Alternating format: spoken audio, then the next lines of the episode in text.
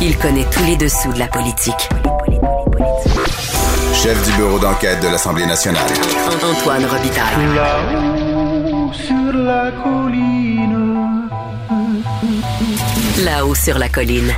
Cube Radio. Bon mardi à tous. Aujourd'hui, à la haut sur la colline, qui de Véronique Yvon ou Sylvain Gaudreau doit être le chef parlementaire du Parti québécois après l'élection du non-élu Paul Saint-Pierre Plamondon? Le député péquiste Sylvain Roy a une préférence pour Sylvain Gaudreau. Il nous explique les conditions qu'il posera au nouveau chef pour que ce dernier ait autorité sur lui. Mais d'abord, mais d'abord, c'est l'heure de parler de constitution et d'affaires juridiques. Antoine Robitaille. Il décortique les grands discours pour nous faire comprendre les politiques. Là-haut sur la colline. Bonjour Patrick Taillon. Bonjour Antoine. Notre chroniqueur constitutionnel et accessoirement professeur de droit à l'Université Laval. Parlons santé aujourd'hui euh, et l'occasion nous est donnée par deux récents recours en lien avec la COVID-19, la maudite pandémie. Euh, donc, d'abord, il y a un cas qui nous vient du Manitoba où un parent d'élève conteste l'obligation de porter le masque à l'école. Oui, le masque à l'école, contesté pour une première fois. On va tout de suite donner le punch. Ce fut un échec. Mission scolaire francophone au Manitoba. Mais c'est intéressant parce que quand on choisit, je ne sais pas si c'est un mouvement spontané ou si c'est derrière ça le mouvement anti-masque qui s'organise, mais on a choisi le cas d'un enfant. Ce qui est quand même assez intéressant parce que sur le plan de la preuve, de la nécessité ou de la pertinence du masque, possible de démontrer que chez un jeune enfant, c'est peut-être moins médicalement requis que dans d'autres milieux.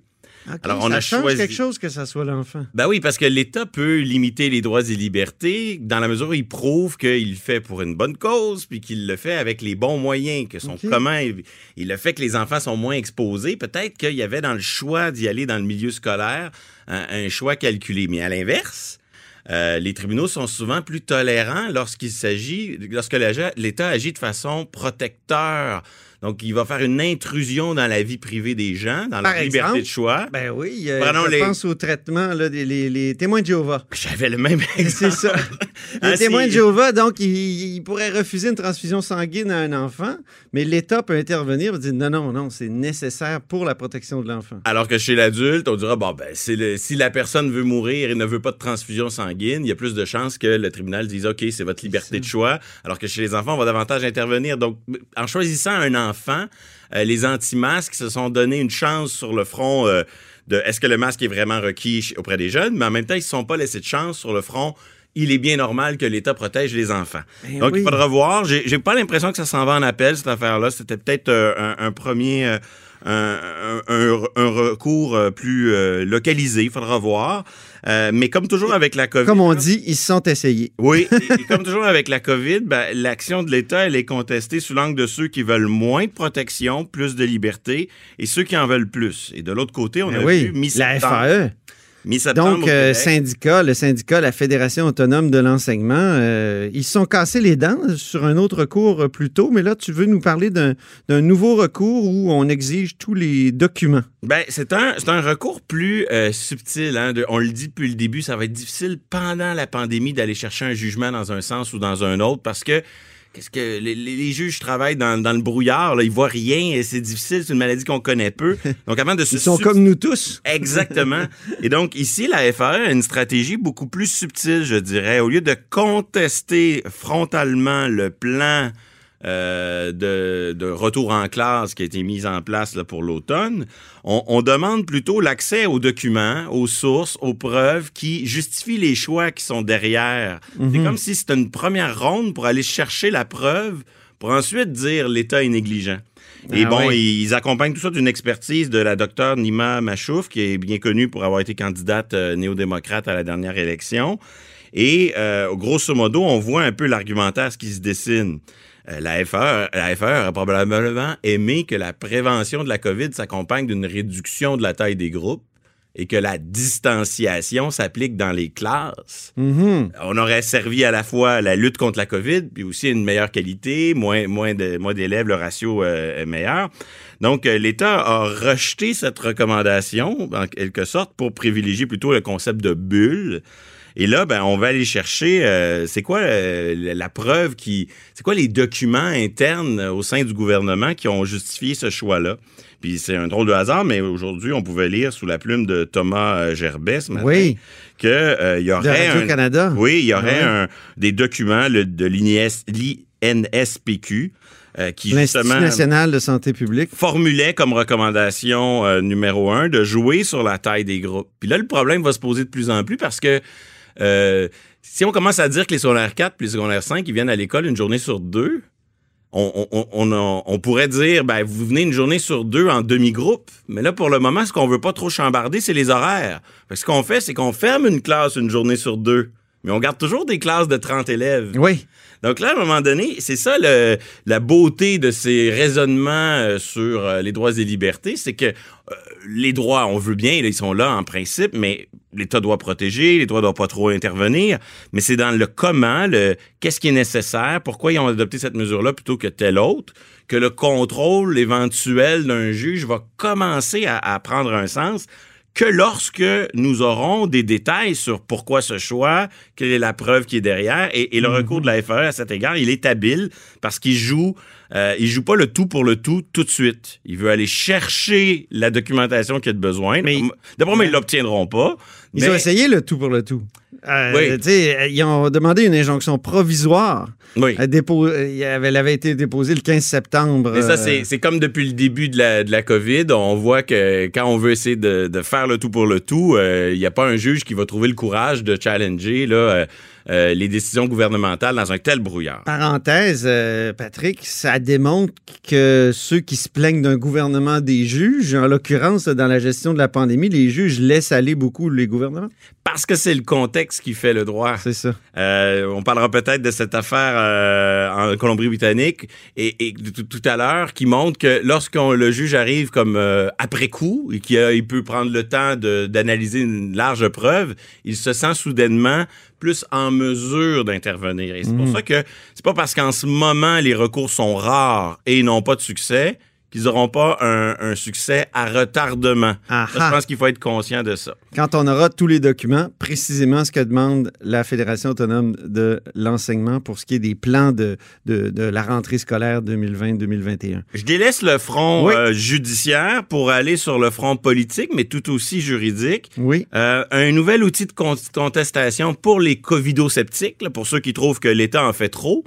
Euh, un article peu connu de la loi sur la santé publique, l'article 122, qui prévoit, permet un désaveu parlementaire de l'état d'urgence. Donc, euh, j'ai entendu parler qu'un certain nombre de députés sont ensevelis de courriers d'électeurs leur disant euh, qu'ils devraient mettre en œuvre cet article 122. Des covido-sceptiques. Ben, c'est une expression que j'utilise. Non, j'adore ça. Parce qu'il y, a- bon, y, a tout- y a toutes sortes de gens qu'on peut... Un néologisme du prof Taillon. Oui, oui. Ben, grosso modo, c'est ces gens qui voudraient que l'état d'urgence soit moins, moins dur, moins que l'État en fasse Ils ont moins. découvert une clé dans la, dans la loi, donc euh, la loi donc euh, de l'Assemblée nationale. hein? Non, c'est la loi sur la santé Sur la santé publique, prévoit elle-même. oui. Donc, euh, Article 122. le, le gouvernement a décrété l'état d'urgence. Ça donne des pouvoirs spéciaux à la santé publique puis au gouvernement par, par, de gouverner par décret. Mais l'Assemblée nationale peut à tout moment, via la- la- l'article 122, euh, désavouer cet état d'urgence. On démontre euh, comme ça que c'est l'Assemblée nationale qui est souveraine. Oui, Hein? et effectivement, et, que son pouvoir est, est- est au-dessus de celui euh, du gouvernement. Ouais.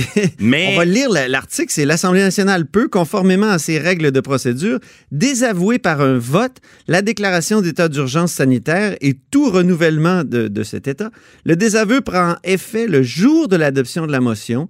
Le secrétaire général de l'Assemblée nationale doit promptement publier et diffuser un avis du désaveu avec les meilleurs moyens disponibles pour informer rapidement et efficacement la population concernée. Il doit de plus le faire publier dans l'avis dans la Gazette officielle du Québec. Donc, c'est assez simple, hein? un simple vote de l'Assemblée.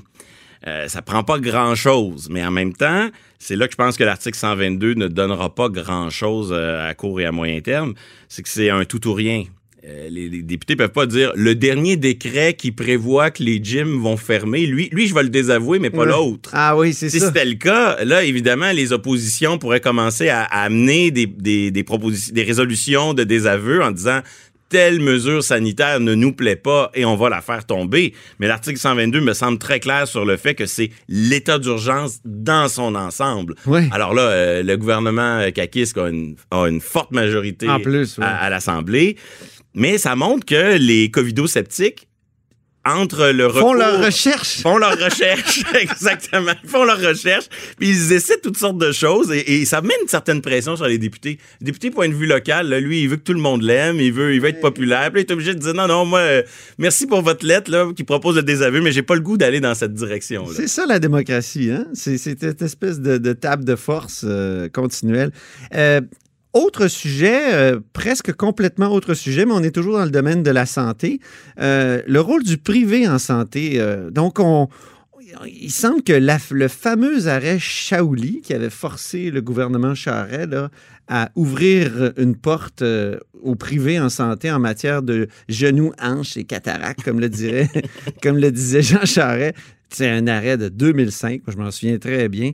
Il a été renversé en Colombie-Britannique? Oui, oui, euh, une décision de 800 pages. Alors, euh, Oh! je voudrais dire à nos fidèles id- auditeurs que je ne l'ai pas lu. Je me suis fié à des résumés. 800 pages. Mais voyons. Parce que justement, il fallait évaluer si, euh, euh, avec des, des expertises puis de la preuve, est-ce que le fait qu'il y ait des délais d'attente cause un préjudice qui menace le droit à la vie puis à la sécurité des gens en Colombie-Britannique? Donc, c'est un propriétaire de clinique privée. On voit un peu son intérêt. Là. Lui, il voudrait pouvoir pratiquer dans les deux systèmes. Puis un peu comme chez nous, il y a, il y a une interdiction de, euh, de vendre ce genre d'assurance privée sur des services qui sont couverts au public. C'est ça. Donc, on, on- essaie de refaire le coup du docteur Shaouli. Puis ce qui est vraiment intéressant, c'est de constater, parce que nous, on avait, ça s'était rendu en Cour suprême du Canada, Oui. une décision divisée. euh, Trois juges d'un bord, trois juges de l'autre, et une, une juge qui arrive et qui, qui forme une majorité qui tranche euh, par-dessus tout. Et euh, Ça même, une petite révolution là, ici euh, au Québec. Je me ben, il avait fallu bien, que ouais. le, le gouvernement avait demandé que la décision soit suspendue dans le temps. On leur a accordé un an pour voter une loi qui permettait de ne pas respecter l'arrêt Shaouli en faisant quoi? En disant on va fournir une garantie de soins. C'est ça le hanche genou cataracte, c'est que le gouvernement Charest avait dit on va on va vous envoyer au privé, on va le payer, mais on veut pas défaire notre loi, on ça. veut la garder comme C'est ça. vrai, oui, Et, exactement. et donc, euh, quoi, 15 ans plus tard, Colombie-Britannique, la même question, puis le juge, il, il est obligé de répondre, qu'est-ce qu'il fait? Il y a une décision de la Cour suprême qui s'apprête à dire le contraire, parce que lui, il, décide Oui. que Shaouli, il en veut pas. Et euh, c'est fascinant. Il dit, bah, finalement, ils ont décidé ça avec la Charte québécoise. Nous, notre texte, c'est pas La pareil. charte, c'est ça. Euh, fait là-dessus. C'est un argument assez limité, parce qu'il y a Ben beaucoup oui. de juges qui raisonnaient à partir de la Charte canadienne, mais il y en a une dans le lot, euh, la juge Deschamps, qui, elle, avait axé son raisonnement sur la Charte québécoise. Alors lui, il Euh, dit, ben, c'est pas le même texte. Euh, alors, c'est intéressant. Moi, je On, a- on en a discuté souvent, toi et moi. La charte québécoise n'a pas tellement d'autonomie. Exactement. Euh, elle, tout- tout- tous ses droits sont euh, réin- réinfluencés ou l'interprétation de ses droits est totalement influencée par les jugements sur euh, les, les droits donc euh, contenus dans la charte canadienne, qui sont à peu près les mêmes droits. là. Ben, le juge de, de cour euh, de, la Colombie-Britannique, en quelque sorte, il fait exception à la règle. en Ben oui. mais moi, je vois une différence. Ça fait mon affaire aujourd'hui. C'est ça, différence. exactement. Et puis, il dit, euh, il est bien beau avoir une majorité à la Cour suprême, là, mais c'était serré, c'était quasiment incompréhensible. Trois juges d'un bord, trois juges de l'autre. On repart en neuf. Moi, moi, je casse tout ça. Fait qu'il faudra voir. C'est sûr que ça s'en va en appel. Je pense que le- le- les ressources dans- du secteur privé ont les moyens d'amener ce dossier-là.